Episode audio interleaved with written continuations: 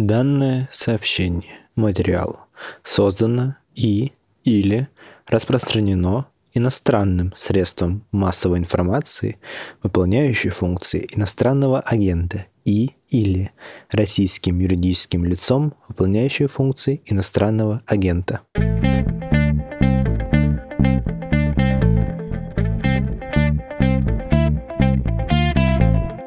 Здравствуйте, вы включили подкаст «Что случилось?». Он посвящен новостям, которые долго остаются важными. Создатель и издатель «Медузы». Меня зовут Владислав Горин, и хочу представить вам человека, который сегодня будет отвечать на мои вопросы. Юрий Федоров, военный специалист, кандидат исторических наук. Здравствуйте, Юрий. Здравствуйте, добрый день. Я не забыл, что мы с вами предварительно договорились, э, что вы расскажете о российском флоте, который на днях остался без флагмана. Обязательно к этому перейдем, но мы записываем этот разговор 19 апреля. Сутки назад Донбасс сильно был обстрелян. Президент Украины Владимир Зеленский сказал, что вот началось обещанное, ожидаемое, обсуждавшееся наступление на Донбасс, битва за Донбасс, ради которой, собственно, российские силы были, видимо, переброшенные с других направлений, в том числе из-под Киева. Это она, на ваш взгляд, или президент Зеленский несколько преувеличивает? Ну, боюсь, что президент Зеленский не преувеличивает. Действительно, ну, сказать, что она началась сегодня, это не совсем верно, потому что наступление русской армии на Донбассе началось несколько дней тому назад, но оно постепенно усиливалось. И то, что произошло вчера на протяжении дня, свидетельствует о том, что это наступление интенсифицируется, усиливается. Произошли очень сильные артиллерийские обстрелы ряда городов – на северо-западе Луганской области, да и в некоторых других местах Донбасса. И кроме того, началось более активное продвижение вперед российских ротных тактических групп на юге, с южного направления на Донбасс, из района Волновахи на север. И также несколько интенсифицировалось движение российских войск, но, повторяю, это такие небольшими группами, которые продвигаются вперед. В основном, видимо, как говорят военные специалисты в Украине, это наступление, это движение призвано решать какие-то разведывательные задачи, нащупать слабые места в обороне вооруженных сил Украины и затем уже сосредоточить э, главные удары, главные усилия на вот этих выявленных слабых местах. Но это такое разумное с военной точки зрения движение – Потому что в последние, скажем, месяц, три недели российская армия начала воевать по учебникам, в отличие от первой фазы войны в Украине, ну и действует так, как вот написано во всех руководствах, наставлениях Сначала идет артиллерийский обстрел тех мест и тех районов, которые в первую очередь собираются захватить уже потом сухопутными войсками. Ну и такое вот прощупывание обороны противника на других направлениях. Похоже, что российские планы включают в себя создание как минимум двух колец окружения Первое кольцо окружения должно проходить в районе украинских городов Рубежное, Лисичанск, Северодонецк. Это такой выступ в сторону Луганской области, который контролируется ВСУ, но в сторону тех районов Луганской области, которые входят в так называемую Народную Республику, Луганскую Народную Республику. Это первое такое небольшое кольцо окружения. Ну, там довольно значительная группировка ВСУ исторически действовала. И второе кольцо окружения связано с движением с юга Харьковской области, от Изюма, от города Изюм, на юг, и, соответственно, встречное движение со стороны Мелитополя, той части Запорожской области, которая оккупирована российской армией, движение на север. И предположительно, если то, что предполагается, будет реализовано, Видимо, впереди как минимум два серьезных очень сражения. Первое сражение – это район города Словянск, так по-украински он называется.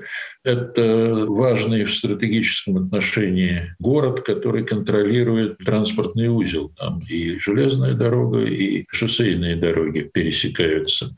И второе кольцо окружения – это вот, ну или первое, точнее, это вот то, которое находится на северо-западе Луганской области, о котором я говорил. Но кроме того, идут попытки движения, но опять-таки такие довольно осторожные, практически по всей линии соприкосновения войск. И в Херсонской области идет какие-то движения в сторону Николаева, и в Харьковской области, и из Изюма идет движение не только на юг, но и какое-то движение на северо-запад. Все это, видимо, предназначено для того, чтобы отвлекать значительные силы вооруженных сил Украины, значительное количество войск от тех направлений основных ударов, которые планируются. То есть это направление на Славянск, и вот эта вот битва вокруг рубежного Лисичанска и Северодонецка.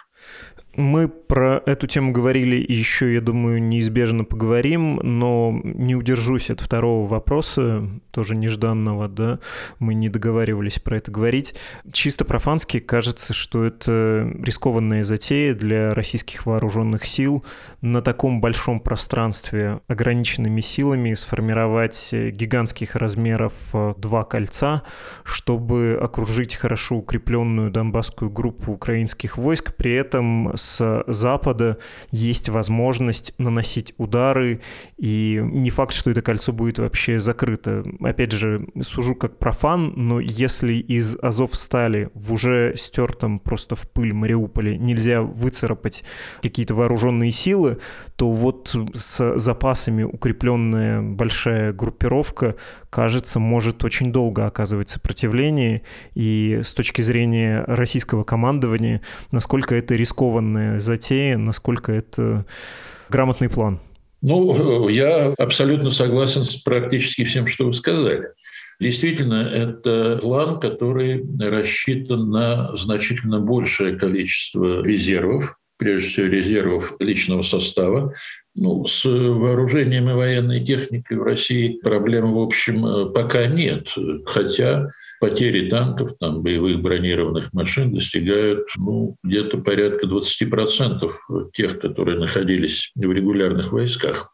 Но это те потери, которые еще Россия может себе позволить. А вот с точки зрения личного состава, ну, прежде всего рядового и сержантского, этих категорий личного состава не хватает для реализации этого плана. Но но об этом можно попозже поговорить, о возможности то укомплектования и нейтрализации тех потерь, восполнения потерь, которые были понесены. Но тут, на мой взгляд, существует политическое давление из Кремля, видимо, со стороны Владимира Путина, который требует достижения какой-то значимой победы или того, что можно выдать за победу, но не только к вот этой сакральной дате 9 мая, о которой многие говорят, и говорят, видимо, справедливо, но и в связи с тем, что летом уже будут оказывать серьезное влияние экономические санкции, которые наложены на Россию, влияние на массовое сознание, уже население начнет ощущать нехватку ряда товаров, начнется достаточно сильная безработица, которая пока купируется в некоторых отраслях промышленности и на некоторых крупных предприятиях просто выплатами зарплаты. И кроме того, и это имеет гораздо более важное значение, то обстоятельство, что к лету или в течение лета начнут, как говорят экономисты, некоторые схлопываться целые отрасли промышленности из-за нехватки комплектующих, из-за нехватки запчастей для оборудования, на котором производятся те или иные товары, из-за ухода ряда очень важных иностранных партнеров. Но уже называются такие отрасли, как автомобилестроение, которые не в состоянии работать без потока комплектующих из-за рубежа, энергетическое машиностроение, в том числе производство крупных турбин для электростанций и для тепловых станций, которые обслуживают города теплом, горячей водой и так далее. Транспорт начнет сыпаться, не только авиатранспорт, но и железнодорожный.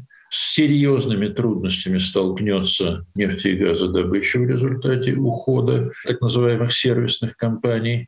Это иностранные компании, которые, собственно, обслуживали нефтяные скважины и нефтедобычу в целом, обслуживали, ремонтировали эти скважины, обновляли их, обновляли оборудование, поставляли разного рода компоненты и материалы, необходимые для функционирования этих скважин особенно тех, которые работают на сложных геологическом отношении направлениях. Вот все это подталкивает Кремль к тому, чтобы завершить, если не войну, то активную фазу боевых действий в течение, наверное, месяца, может быть, полутора месяцев.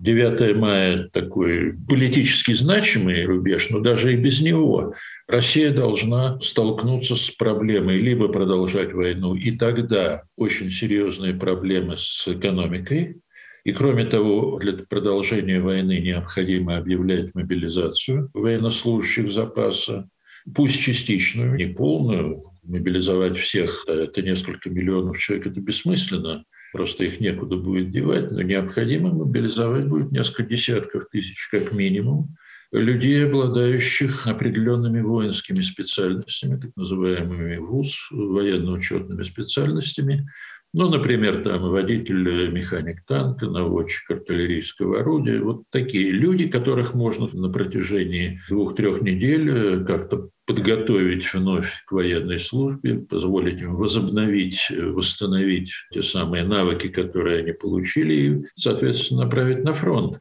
Но такого рода акция, насколько можно судить, сталкивается с серьезными проблемами политического характера, потому что это люди, которые отслужили в армии, которым как минимум там 24-25 лет и старше.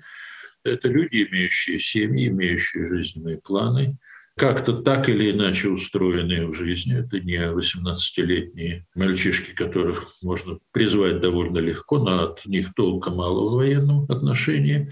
И вот как эти люди отреагируют на то, что им придется отправиться на фронт, даже если они поддерживают войну в Украине, но одно дело поддерживать сидя на диване, другое дело поддерживать непосредственным участием в боях, где могут убить. Это существенно разная ситуация для них. Исходя из этого, можно предположить, что у Путина в запасе, скажем, месяц, может быть, полтора, в течение которых он должен добиться какой-то победы, или того, я повторяю, того, что можно выдать за победу, и затем уже ну, в идеале для Кремля с более серьезных, с более сильных позиций вести переговоры по перемирию и затем по заключению мирного договора, если такое вообще возможно.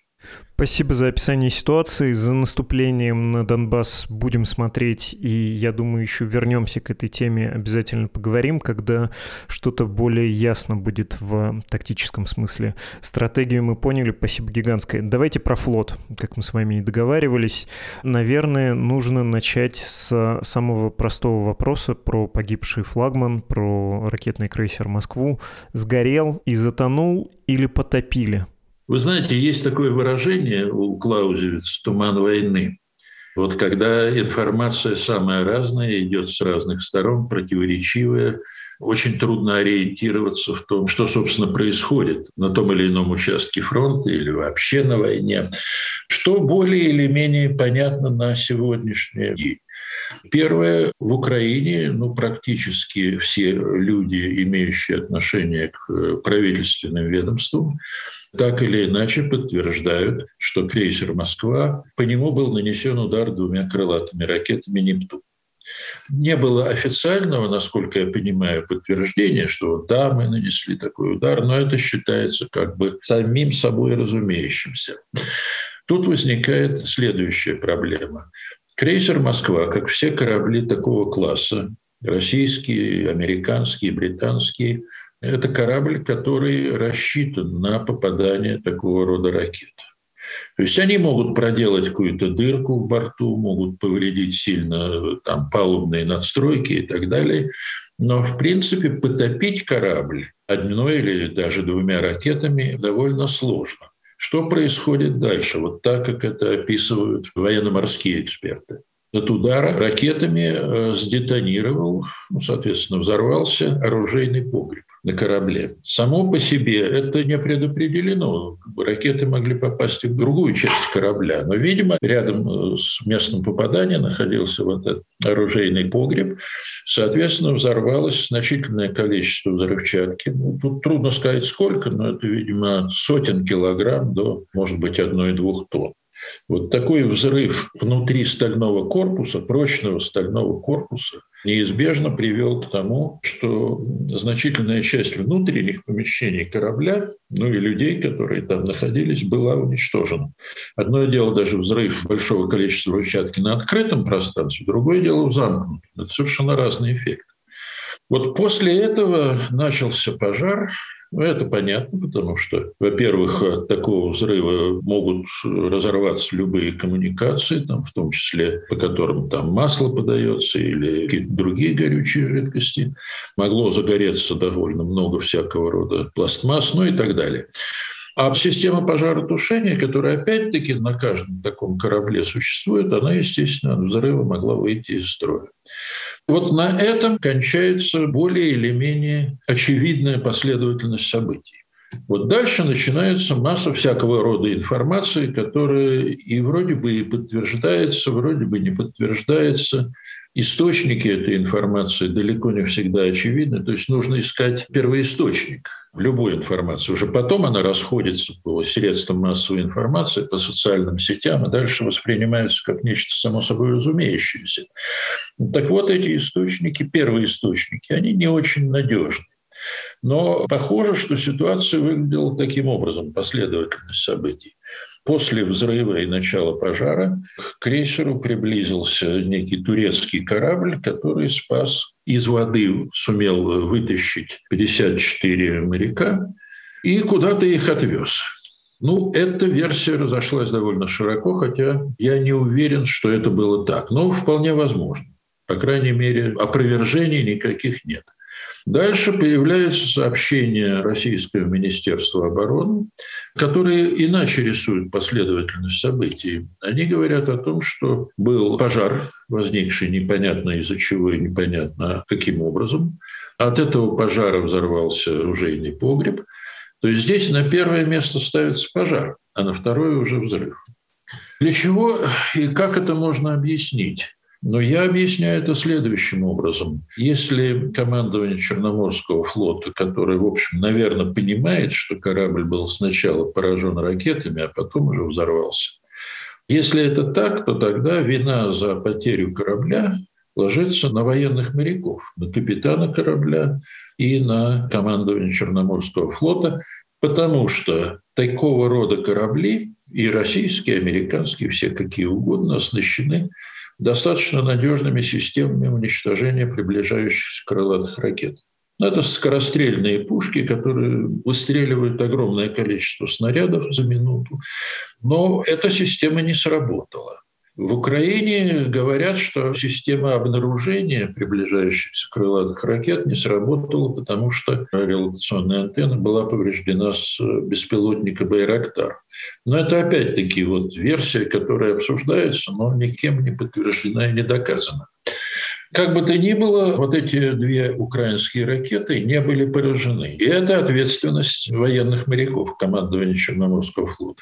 Если же возник сначала пожар, а потом уже взорвался погреб, то тогда ответственность можно переложить, по крайней мере теоретически, на те промышленные предприятия, которые ремонтировали и модернизировали крейсер два года тому назад. Ну, поставили такую систему пожаротушения, которая не сработала по какой-то причине. Ну вот тогда это вина не моряков, а вина тех инженеров, которые эту систему придумали и рабочих, которые ее монтировали. То есть это возникает вопрос об ответственности. А последующие события вообще пока никакой логики, ну, точнее, логика какая-то есть в освещении этих событий, но подтверждений нет. Говорится о том, что в Севастополь было доставлено то ли 12, то ли 24 моряка на санитарном каком-то катере. Затем появилось видео построения на плацу экипажа, с которым встречался главнокомандующий военно-морского флота России адмирал Евменов. Но это видео меня, например, вызывает некоторые сомнения, хотя бы потому, что главнокомандующему адмиралу докладывает капитан корабля, капитан первого ранга, человек, похожий, по крайней мере, на капитана крейсера «Москва». По другим сообщениям, которые появлялись в российских средствах массовой информации, но потом исчезли, говорилось о том, что капитан погиб. Какое количество людей из экипажа корабля спаслось, какое количество погибло, кто находится в списках пропавших без вести, очень трудно сказать, потому что никаких официальных сообщений нет. Что это было за построение, тоже не совсем понятно. В общем, есть сомнения в том, что это видео было снято с реального события. Но это, опять-таки, тут размышлять можно очень долго на эту тему. Я хотел бы, простите, остановиться на этом немножко подробнее. На вот этом видео с построением примерно сотня моряков. Есть неофициальная информация, об этом писало издание «Новая газета Европа», что погибло порядка 40 человек. Мои коллеги из «Медузы» со ссылкой на свои источники, близкие к командованию Черноморского флота, говорят про 37 погибших. Всего на борту было 5 сотен человек. Если поверить вот в этот порядок цифр, что погибло 4 десятка человек примерно. Что это может сказать о характере спасательной операции, о характере повреждений? Какие выводы из этого можно сделать? Повторюсь, оговорюсь, если взять на веру эти цифры. Вы знаете, мне очень трудно говорить о каких-то цифрах по одной простой причине.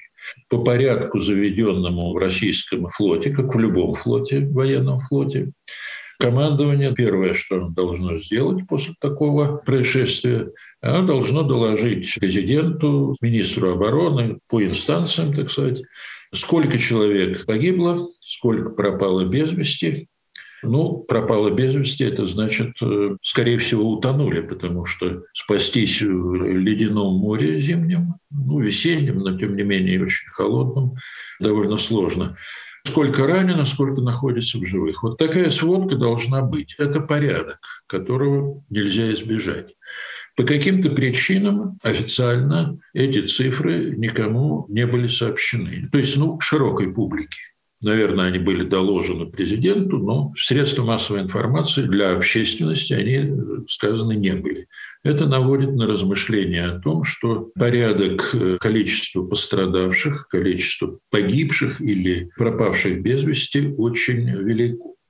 Второе. Не было никакого вразумительного объяснения со стороны Министерства обороны о том, что, собственно, происходило после взрыва. Потому что были сообщения о том, что некие корабли Черноморского флота спасли. Экипаж был эвакуирован на корабли Черноморского флота, которые подошли близко. Возможно, это так, возможно, это не так. Затем корабль был на буксире, его попытались доставить в Севастополь, но он по пути утоп. Сколько людей было на этом корабле, которые буксировали, потому что буксировать корабль без экипажа довольно сложно. Там должны быть какие-то люди, которые хотя бы должны были поддерживать его на плаву, решать какие-то проблемы с техническим обеспечением. В общем, отсутствие информации о том, что происходило после аварии, как бы ее ни называть, наводит на мысль о том, что происходило нечто такое, в чем признаваться публично командование ВМФ не хочет. Поэтому говорить о том, сколько людей погибло, сколько находится в госпиталях, сколько пережило сравнительно благополучно, я просто не берусь. Мне очень трудно представить себе спасательную операцию, Потому что, ну, представляете ночь. Говорят, что там был шторм. Одни говорят, что был шторм, другие говорят, что не было шторма. Вообще это тоже непонятно. Но к кораблю, на котором пожары, на котором происходят какие-то взрывы или происходили, близко подойти корабли, которые должны спасать экипаж, это рискованно. Непонятно, что еще может взорваться. Представляете себе, вот горит корабль, там был взрыв, Корабль напичкан всякими э, боеприпасами. Они в любой момент могут взорваться. Значит, подойти вплотную, забрать экипаж очень сложно, но опасно. Значит, нужно этот экипаж спускать на воду на спасательных средствах. Это лодки и плоты. наверное, кого-то могли спасти, если спасательные корабли подошли вовремя. В общем, здесь масса непонятного. И вот эта непонятность, отсутствие какой-то ясной информации, последовательной, которая более или менее правдоподобно объясняет все происходившее, честно говоря, у меня самые тяжелые предположения о судьбе экипажа. Понятно. Если говорить про вещи более ясные, более очевидные, какую функцию в военном смысле выполнял, что значил крейсер для Черноморского флота и как для флота вообще, и конкретно в этой операции, потому что, знаете, где-то я встретил заявление командования, крейсер находился в нейтральных водах, вообще ни в какой спецоперации участия не принимал, что, в общем, даже для меня выглядит странно, кажется, у острова Змеиный-то он был. Значит, для чего этот крейсер был построен? Всего таких крейсеров в России три. Называется он ракетный крейсер, там есть какой-то номер проекта, сейчас я не помню его точно. Значит, их три. Один в Черном море был крейсер «Москва», в Тихоокеанском флоте крейсер «Варяг», и на Северном флоте крейсер «Маршал Устинов». Создавались они в 70-е годы. Этот проект э, строительства началось, проект создавался немножко раньше, и их называли «убийца авианосцев». И главная задача заключалась в том, чтобы своим ракетным вооружением, а это ракеты «Вулкан» дальностью, там, скажем, 500-700 километров в нынешнем варианте, они были предназначены для уничтожения ударных авианосных групп американского флота, американского и британского. То есть вот это и главная задача. Авианосцы рассматривались э, и в 70-е годы, и позже, и рассматриваются сейчас как главная ударная сила американского флота и главная опасность, которую этот флот представляет для России. И нужно сказать, что перед началом войны и в первые недели войны в Восточном Средиземноморье, не в Черном море, а в восточной части Средиземного моря, находилось два ракетных крейсера российских, «Маршал Устинов» и «Варяг», которые туда приплыли. И они крейсировали в определенной близости от э, трех, по-моему, ударных авианосных групп, две американских и одна сборная натовская. Для чего? Для того, чтобы предотвратить удар этих авианосных групп ракетами «Томагавк» и самолетами, которые на них базируются, по российским войскам в Крыму и на побережье Черного моря. Вот в случае того, если они могли заметить подготовку американского флота к запуску вот этих ракет или старту самолетов, они должны были ракетами, причем ракетами с ядерным боезарядом небольшой мощности, уничтожить вот эти вот корабли противника. Москва находилась в это время в Черном море, но, в принципе, из Черного моря она своими ракетами крылатыми «Вулкан» могла достать до американских вот этих вот авианосных групп, которые около турецких берегов где-то там находились. Поэтому утопление или гибель этого крейсера, она, естественно, очень серьезно снижает возможность российского флота бороться с американскими ударными авианосными соединениями. Но это в перспективе. Конкретно на Черном море во время войны в Украине Москва выполняла роль флагманского корабля, но она и была флагманским кораблем. Это значит, что на нем находилась штабная группа, это несколько десятков офицеров, которые координировали действия всех кораблей Черноморского флота, а их там должно было быть 10 больших десантных кораблей, несколько корветов, малые ракетные корабли, которые, собственно, стреляют вот этими калибрами по Украине. Ну вот она управляла вот этими кораблями. Ее гибель неизбежно приводит к дезорганизации функционирования Черноморского флота, но до тех пор, пока функции управления не передадут в Севастополь, в штабу Черноморского флота. Но там нужно восполнить потерю вот этих штабных офицеров, найти им замену, ну, решить целый ряд проблем таких организационных. И, наконец, Москва была оснащена противовоздушной системой С-300 морского базирования, которая могла создавать ну и должна была создавать такой воздушный зонтик не только над кораблями Черноморского флота в этом в районе, ну, в западной части Черного моря, но и в районе Одессы, Николаевской области и так далее. в тех областях, которые в перспективе могли быть и до сих пор являются не знаю, как там будут развиваться события, потенциальными зонами наступления российской армии в случае, если она двинется на Одессу. Ну и, наконец, корабль должен был прикрывать, обеспечивать артиллерийской поддержкой высадку десанта в районе Одессы.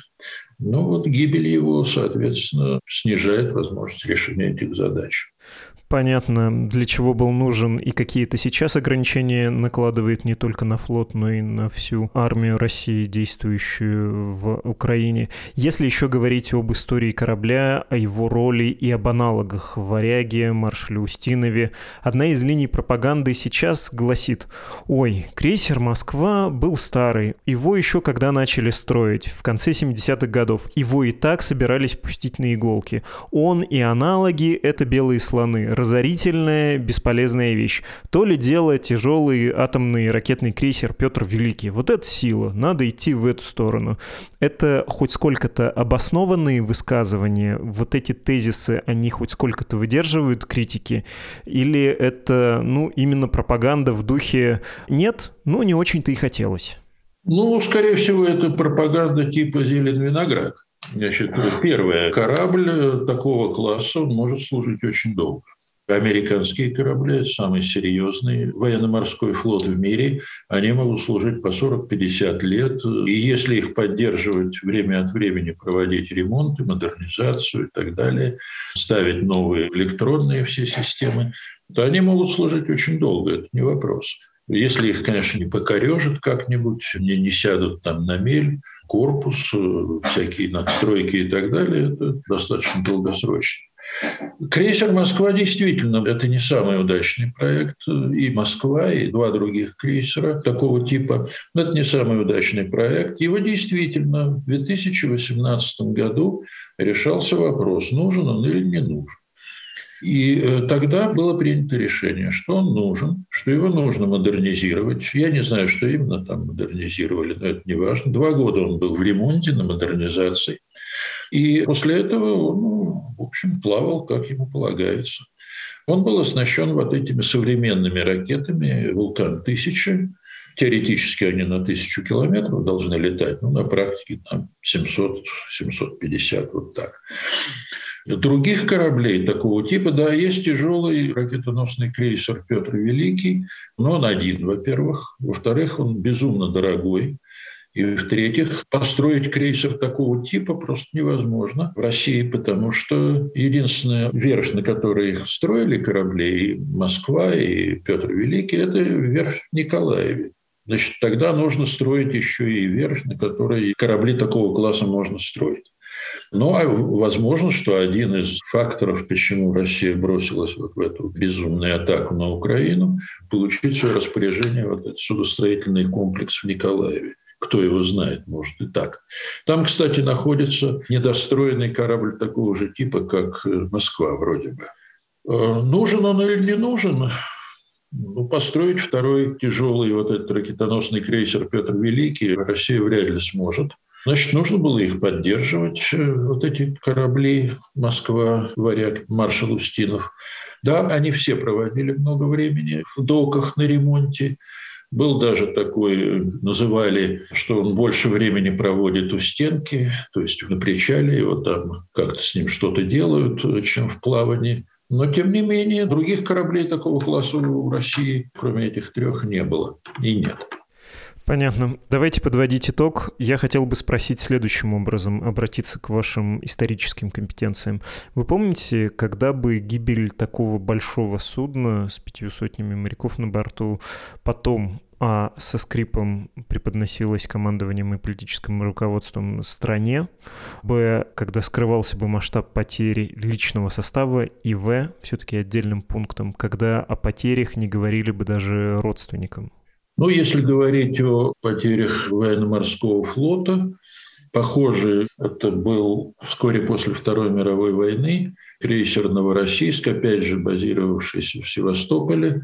Я, честно говоря, сейчас вот не могу вспомнить год. По-моему, это начало 50-х годов было. Это итальянский корабль, который по репарациям был получен Советским Союзом. Он по каким-то причинам до сих пор, по-моему, толком не выясненным, подорвался был какой-то взрыв, и он затонул.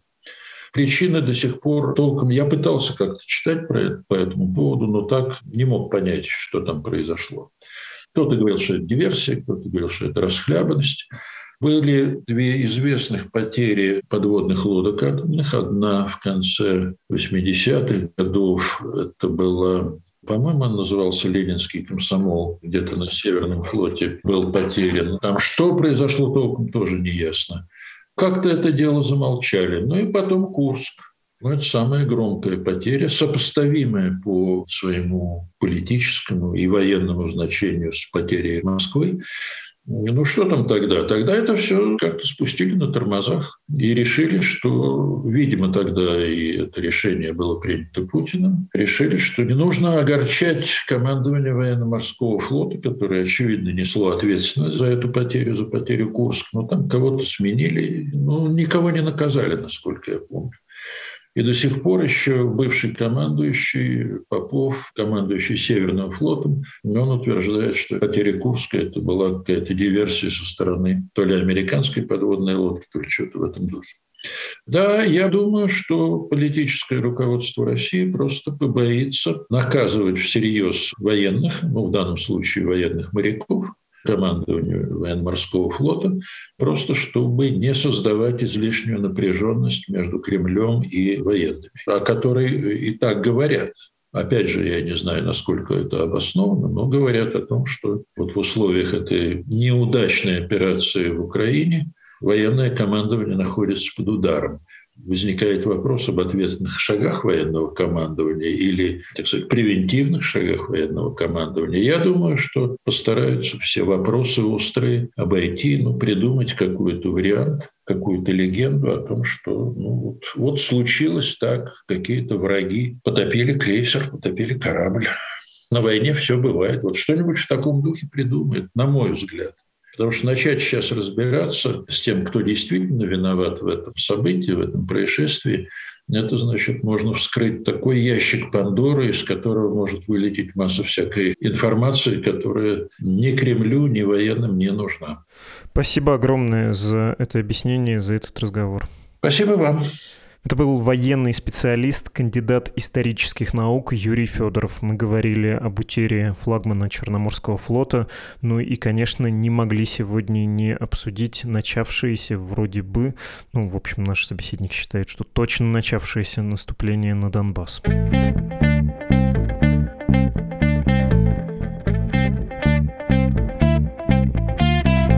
Если вы закончили слушать этот выпуск и вам не хватило, стоит посмотреть, не пропустили ли вы какой-то из наших других эпизодов, более ранних. Ищите, что случилось на той платформе, которой вы пользуетесь. Мы есть во всех основных подкаст-агрегаторах и на YouTube, в канале подкаста «Медузы». Но если хочется отвлечься от новостей, тем более от таких тяжелых, если вы на это решились, наши коллеги, наши бывшие сослуживцы из студии подкастов «Техника речи» попросили вам передать. У них стартовали новые эпизоды эпизоды подкастов на Мачиманту и Калькулятор про здоровье и про деньги, соответственно. На Мачиманту медицинская журналистка Дарья Саркисян отвечает на странные, но интересные вопросы слушателей. В Калькуляторе сезон посвящен тому, как в нынешние времена попробовать сохранить прежний уровень жизни. Объясняют все это ведущие калькулятора Лев Пархоменко и Саша Краснова. Странички для помощи Медузы support.meduza.io это на русском языке, save.meduza.io на английском языке для ваших иностранных друзей, например. «Медуза» благодаря этим деньгам существует уж скоро год после объявления нашей редакции иностранными агентами в России. Кстати, текст про данное сообщение материал в начале выпуска начитал наш слушатель Станислав. Большое спасибо, Станислав. Адрес для ваших писем и звуковых файлов подкаст собакамедуза.io. Вы слушали, что случилось, подкаст о новостях, которые долго остаются важными. Берегите себя, пожалуйста.